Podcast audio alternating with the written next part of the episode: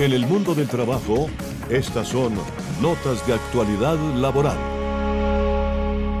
Me acompaña la doctora Ana Patricia Garzón, que forma parte del Ministerio del Trabajo como inspectora de trabajo y de la cadena del grupo RCC de la Dirección Territorial de Bogotá.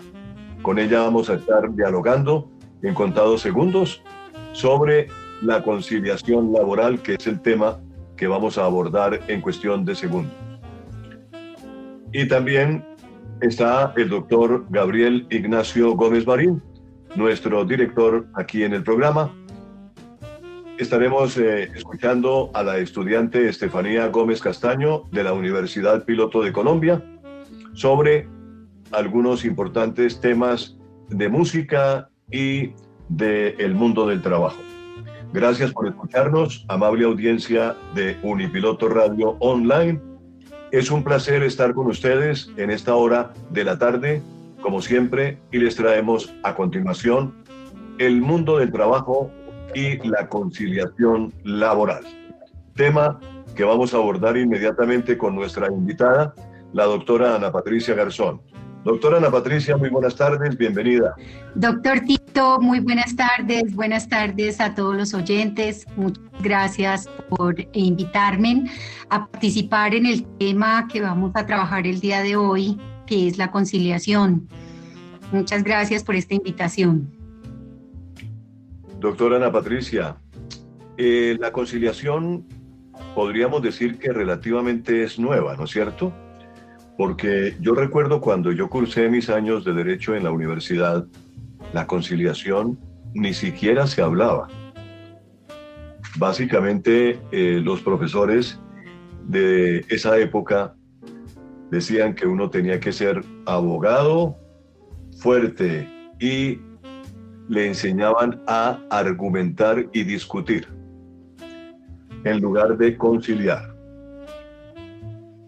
La conciliación, digamos que es entonces un, proceso nuevo que surgió para lograr que las personas se pongan de acuerdo y evitar así tantos eh, eh, pleitos, ¿no?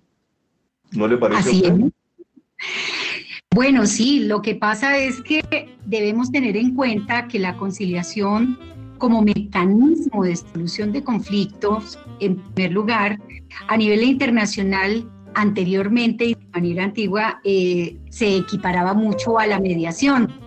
Esto Exactamente, eso constituía una parte para dirimir las desavenencias presentadas entre las personas e incluso frente a una metodología que se extendía también a los grupos sociales que era anteriormente se utilizaba, acuérdense que teníamos, era la solución directa.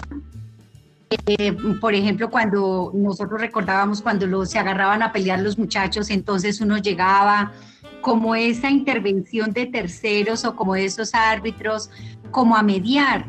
Hasta hace poco, la conciliación laboral ante el Ministerio de Trabajo se ha venido desarrollando eh, por a raíz de que los empleadores han terminado eh, los contratos de trabajo.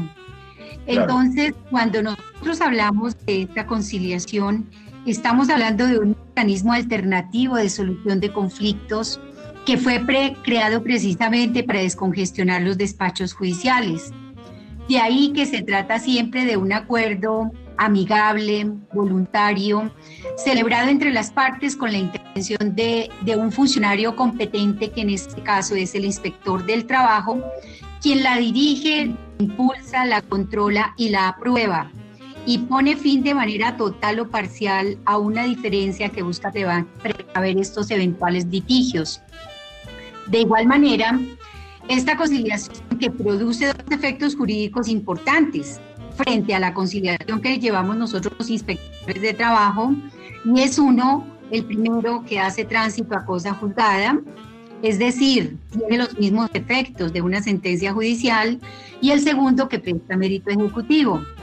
Muchas veces eh, en, en, toda la especialidad en el derecho laboral y como son derechos de carácter irrenunciables, estos son los derechos laborales mínimos, que la conciliación en materia laboral es válida en la medida en que verse sobre derechos inciertos y discutibles. Entonces, estos, estos tipos o estos derechos han sido fundamentalmente acreditados, son los requisitos que la ley prevé para hacer su exigibilidad frente a los supuestos fácticos o cuando determinada existencia no produce duda ni controversia alguna. Esta es una de las, de las situaciones que el inspector de trabajo diariamente está trabajando con el fin de que les sean reconocidos estos derechos a los trabajadores y que realmente ha sido muy exitoso por parte del Ministerio del Trabajo porque se han logrado eh, conciliar no los derechos de los trabajadores, hago esa claridad, lo que nosotros conciliamos con las fechas de pago que se le puedan hacer, que se, que se acuerden con el trabajador para que asimismo le sean cancelados sus derechos laborales. Perfecto. Doctora Ana Patricia, yo recuerdo que el doctor Jorge Hernán Gil Echeverry nos decía en la universidad eh, algunas materias que no son susceptibles de conciliación. Y son básicamente, que yo recuerde así por encima, el estado civil de las personas, que no es susceptible, los alimentos futuros, hablando del derecho de familia y que está en el Código Civil, los derechos eh, ciertos e irrenunciables, que la ley 640 en su artículo octavo, eh, en ese parágrafo, hace énfasis. Los derechos que no se disputan y que están en el Código Civil, artículo 2469. Los derechos ajenos, salvo que se tengan facultades de representación, como lo, estipula el artículo 2475 también del Código Civil. Los derechos inexistentes. Lo, sobre el delito o hecho penal. Los asuntos tributarios. Ley 46, artículo 70, parte primera. Tengo yo dentro de mis resúmenes. Estoy leyendo un resumen que yo hacía como estudiante de la universidad, ¿no? Sí, y en general, sí, todos los casos en que se vea comprometido el orden público. A propósito del orden público que, está tan, tan sonado en estos días, porque eh, realmente eh, últimamente el orden público se ha visto bastante turbado, ¿no? Y precisamente en general todas las cosas que tienen que ver con el orden público no son susceptibles de conciliación. Pero hoy en día acabamos de, ver una noticia, por ejemplo, que la alcaldesa de Bogotá está haciendo eh, una especie de, digamos, de, mecanismo, de, forma de garantizarle a, los marchantes o a las personas que van a marchar o que van a salir a una manifestación eh, los derechos humanos por exigencia del tribunal por exigencia de una magistrada del tribunal, tienen que hacer un protocolo que le garantice a las personas que van a marchar eh, determinado día sus derechos y que les garantice que van a estar perfectamente en buen estado, que les van a, les van a garantizar que la, que la policía no va a utilizar armas de fuego. Bueno, en, general, pero que con la amplitud, eh, yo lo quería decir que precisamente eh, hablando de, del derecho, del derecho eh, a conciliar eh, y todo lo que usted estaba agregando, la conciliación como método alterno de solución de conflictos se está utilizando hoy en día en el derecho laboral mucho, en muchas ocasiones. Sí, claro. Eh, debemos tener en cuenta una premisa muy importante y es que el artículo 15 del Código Sustantivo del Trabajo en materia laboral eh, también eh, tiene como válida la transacción, salvo si se trata de derechos laborales ciertos e indiscutibles. La transacción... ¿La conciliación es más amplia que la transacción? Lo que pasa es que muchas empresas es lo que nosotros llamamos una conciliación extrajudicial o extraprocesal. Entonces, el inspector del trabajo muchas veces se encuentra en que llegan y piden una conciliación y quieren que se le avale una transacción. Nosotros no podemos hacer eso, porque tenemos dos diferencias inmensamente grandes frente a la ley laboral.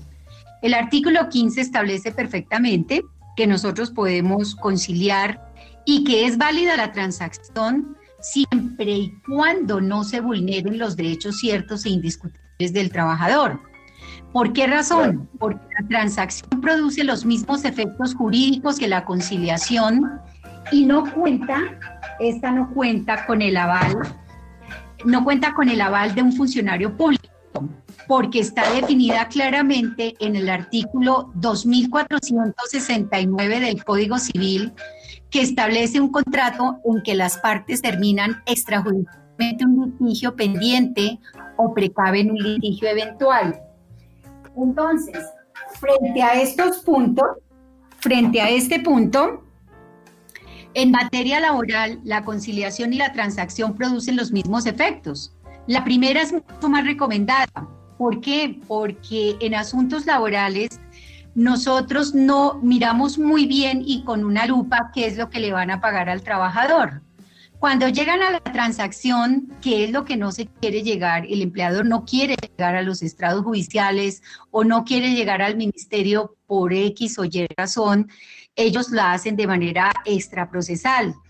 Pero muchas empresas dicen, no, yo voy a que me avalen esta conciliación o esta transacción que produce los mismos efectos y que realmente le recomienda al Ministerio del Trabajo con qué fin, con el fin de que se pueda dirimir el conflicto laboral. Esto debido a que, uno, que las conciliaciones laborales cuentan con la participación de la administración judicial y produce entre las partes firmantes un mayor sentido de compromiso. Esto es entre el inspector de trabajo y el usuario. Y el segundo punto fundamental, el funcionario que participa en la conciliación verifica el acuerdo que cumpla con los requisitos necesarios para su validez y verifica, entre otros, que las partes acudan voluntariamente a firmar y verificar que con el acuerdo no se están vulnerando los derechos mínimos y renunciables contemplados en la legislación laboral. ¿Por qué razón? Porque el Ministerio del Trabajo recibe diariamente trabajadoras empleadas domésticas, eh, trabajadoras que obra o labor, tenderos, eh, reciben trabajadoras sexuales, recibe em, empleadas que trabajan de por días, entonces, muchas veces el empleador cree ellas no tienen derecho, ellas no tienen derecho a estos derechos mínimos y sucede que sí.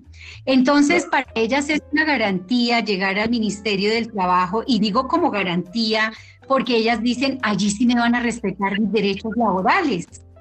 Entonces, eh, y desafortunadamente la práctica que tienen muchas empresas eh, frente a, la creencia falsa de que es necesaria la firma de acuerdos conciliatorios cada vez que se desvinculan a un trabajador, especialmente cuando se trata de terminaciones sin justa causa, con el correspondiente pago de indemnización, ahí es donde se ha convertido en la formalización del pago de las acreencias laborales, olvidando realmente su verdadero propósito.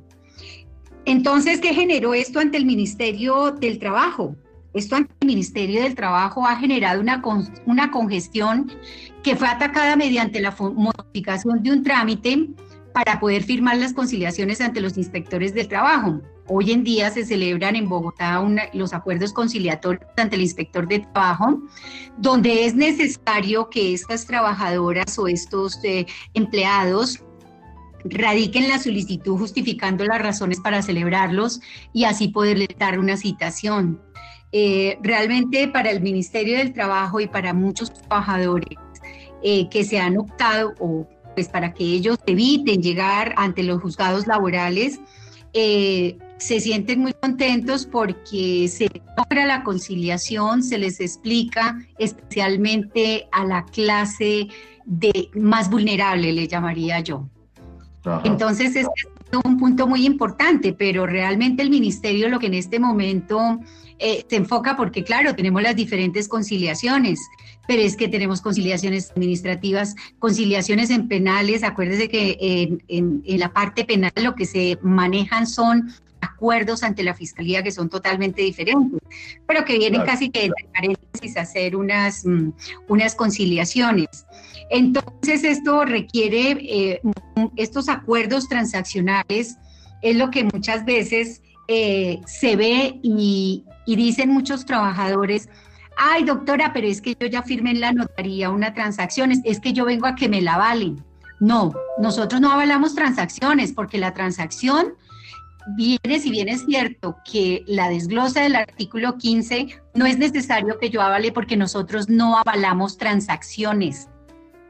Nosotros hacemos conciliaciones, que es totalmente diferente. En la transacción usted está sujeto a que le paguen lo que la empresa quiere. Si la empresa le dijo que le debe 20 pesos, pero si a mí me llevan una liquidación y me dicen que le avale la transacción, yo les tengo que decir al señor, lamento, yo no le puedo avalar porque esto no se ajusta a derecho, usted ya lo, usted ya firmó el acuerdo transaccional, no es necesario. Si usted hubiera pedido la conciliación, que es diferente ante el Ministerio del Trabajo, yo miro que realmente se le estén cancelando a usted todos sus derechos irrenunciables e indiscutibles. Perfecto, doctora, doctora Patricia. Eh, uno de los artículos que realmente tiene que ver con el mundo del trabajo eh, de la Constitución es el artículo 53, que establece realmente que, que, es prácticamente, digamos que la ruta por la cual se debe regir el derecho laboral, ¿no es cierto? Así es, lo que pasa es que el artículo 53 es muy taxativo y es la protección del derecho al trabajo. Cuando nosotros hablamos eh, de ese derecho al trabajo, estamos hablando totalmente de unos deberes, derechos y obligaciones que tiene tanto el empleador frente al trabajador y el trabajador frente al empleador, que va aunado al artículo 58 y subsiguientes del Código Sustantivo del Trabajo. Entonces, no es solamente interparte de que el empleador cumple y el trabajador no.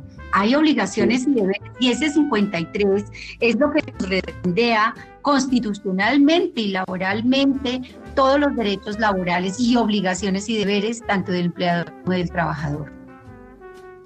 Correcto, correcto.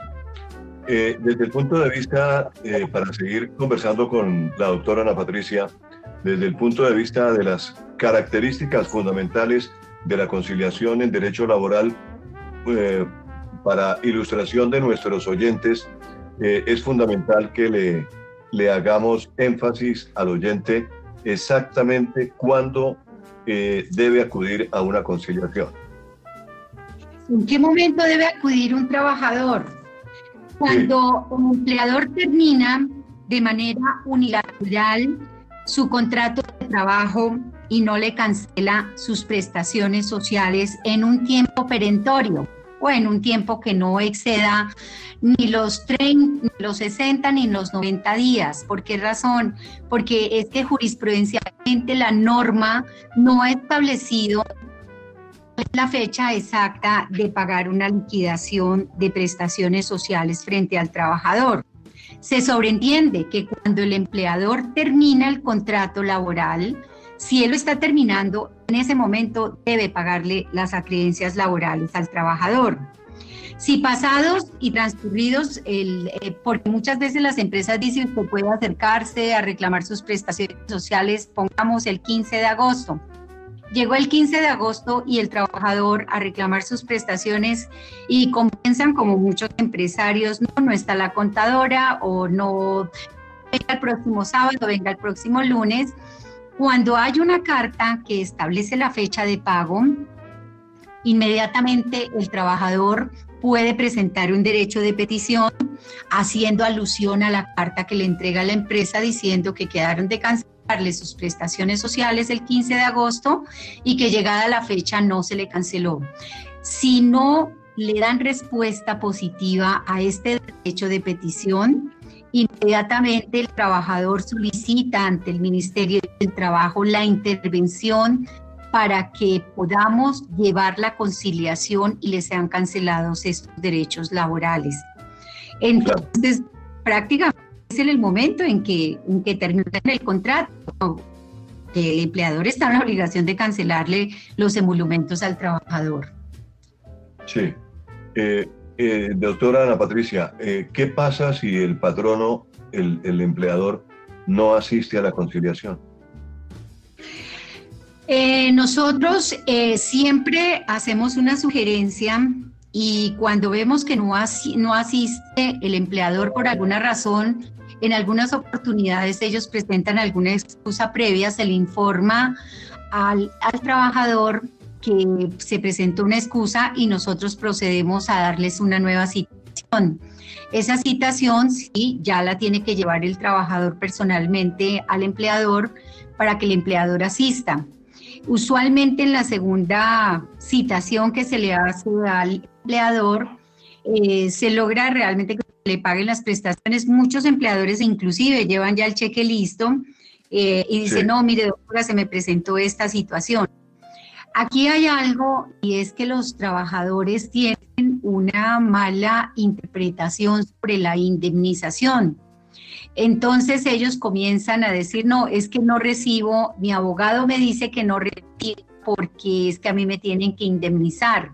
Entonces ahí es donde nosotros como inspectores entramos a, llevar a cabo esta conciliación y explicarle cuáles son sus acreencias legales y por qué nosotros, eh, si bien es cierto que tiene derecho a una indemnización, pero como no es un derecho cierto, a mí qué me interesa?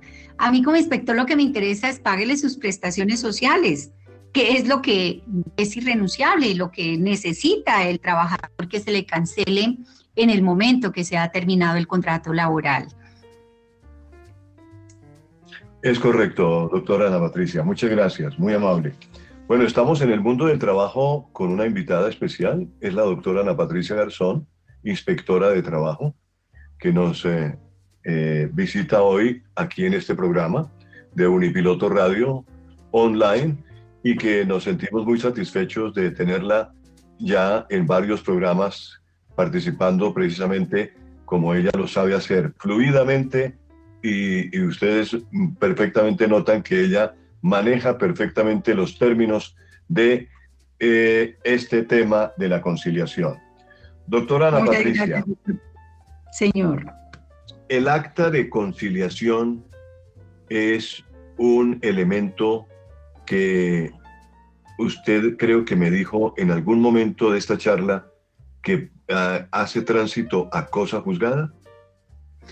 Claro, el acta es un documento, nosotros, yo siempre le digo a los trabajadores, porque muchos no entienden el término, entonces nos toca bajar un poquito el lenguaje. Entonces la señora muchas veces pero doctora, ¿este papel para qué me sirve? Y le digo, bueno, se lo voy a explicar así. ¿Usted conoce un cheque? Y me dice, sí, señora. Le digo, pues este es su cheque de garantía. Primero hace tránsito a cosa juzgada, es decir, que si el señor no le paga, esto es como una sentencia, yo le estoy diciendo al señor, si usted no le paga la sentencia a la señora, presta mérito ejecutivo, y ahí sí usted le puede cobrar eh, la indexación, le puede cobrar la indemnización moratoria y le puede cobrar por cada día de retardo un día de salario. Son los efectos jurídicos. Estos efectos jurídicos son muy importantes que es prácticamente una sentencia judicial. Lo que pasa es que la sentencia judicial es la que prefiere el juez, nosotros le llamamos acta, pero tiene los mismos efectos jurídicos. Uno, que hace tránsito a cosa juzgada y dos, que presta mérito ejecutivo, que a cualquier momento, si el empleador no le cancela, lo puede hacer efectivo. Vale la pena, esa aclaración es muy importante porque las personas muchas veces, lo que usted dice, eh, eh, pues como no son abogados, no han escuchado mucho realmente las ventajas de conciliar y los principios de la conciliación. Y realmente eh, muchas veces nos enfrentamos a que hacemos la conciliación, pero no sabemos para qué emplearla si llega a presentarse un incumplimiento. Así es. Así es, claro. Lo que pasa es que la mayoría de trabajadores que van al Ministerio del Trabajo, podríamos decir que es gente en un 80, 80, 90%, gente muy vulnerable que no conoce la normativa legal. Entonces ellos, ¿por qué acuden muchas veces al Ministerio del Trabajo? Porque van a los centros de conciliación de las universidades y ellos muchas veces los orientan y les dicen, no, vaya al ministerio, que el ministerio les ayuda para que les pague. Claro, nosotros como mediadores, nosotros como amigables componedores, llamémoslo así, y como funcionarios competentes, es nuestra obligación y es nuestro deber impulsar que realmente se les paguen los derechos laborales a estos trabajadores que no les han sido canceladas sus acreencias laborales. De acuerdo. Gracias, doctora Ana Patricia. Bueno, estamos hablando con la doctora Ana Patricia Garzón, invitada especial hoy al mundo del trabajo. El tema ha sido la conciliación y específicamente la conciliación en materia laboral. Eh, hemos escuchado de tu voz eh, explicaciones acerca de lo que implica eh, hacer conciliación, los efectos que tiene la conciliación y naturalmente los hechos que son susceptibles de, conciliación en los cuales realmente ha sido muy, muy explicativa la forma como nos ha ilustrado la doctora Ana Patricia. Eh, doctora Ana Patricia, usted que es inspectora de trabajo y que seguramente como inspectora ha vivido situaciones similares donde hay la explotación de los niños eh, que los ponen a trabajar en las calles. Uno ve, por ejemplo, en ciudades aquí en Colombia que hay niños que salen de noche con encargos hechos por los mismos papás. Vaya, mijito, vaya, mijita, venda su cuerpo, haga lo que sea, pero traiga plata. Así es. algo, que realmente no debemos aceptar bajo ninguna circunstancia en esta vida. Así es, doctor Tito. Desafortunadamente la explotación infantil también ha sido llamada como esclavitud infantil, ¿no? Que es la utilización de los niños de trabajos para realizar y desarrollar eh, trabajos peligrosos, peligrosos con fines económicos de la familia. Ahorita el Ministerio del Trabajo está siendo bastante rígido frente a esta situación que se está presentando del trabajo infantil y se están, han hecho también algunas visitas, bueno, antes de la pandemia se hicieron unas visitas, esto lo quiero participar en Corabastos, se hicieron algunas eh, inspecciones eh, esporádicamente y mucha gente, muchos empleadores fueron sancionados a raíz de esto porque se pudo observar y se pudo determinar eh, los niños que a las 3 de la mañana estaban eh, llevando bultos de papa, niños pequeños. Entonces, mm, ahorita el ministerio está realmente llevando una como una un seguimiento a raíz de, esta situación. ¿Por qué? Porque es que el trabajo infantil tiene unas consecuencias nefastas, negativas para el pequeño, para el niño. Eh, tanto emocionales, sociales, eh, causan principalmente una vulnerabilidad y un impacto, un impacto físico del trabajo que sufren estos niños en, en sus accidentes, por ejemplo, cuando tienen accidentes laborales. Ellos reducen la capacidad académica, empeoran la experiencia escolar, hay deserción escolar, muchas situaciones realmente esto ahorita se está combatiendo bastante fuerte y qué bueno, porque realmente debemos proteger al niño.